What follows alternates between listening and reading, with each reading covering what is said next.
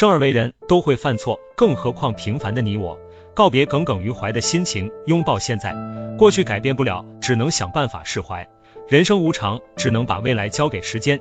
允许低谷期的落魄，接受身不由己的生活，去寻找希望，去寻找曙光，找到勇气，说服自己，原谅过去的天真，包容不够的谨慎，走出过去的阴影，忘掉不堪的事情。也许本来就没有对错，只是付出了，收获不到满意的结果，那就不问付出，也不问收获，静看春暖花开，静待苦尽甘来。不会因为我们的难过，生活就会放过你我。既然在力所能及的范围，我们已经努力过。允许事与愿违，无怨无悔。就算犯了错，也是能承受的结果。能平安活到今天，也许是福不是祸。光辉灿烂的生活是要付出代价的，而有的代价普通人承受不起。犯的不是大错，就是收获。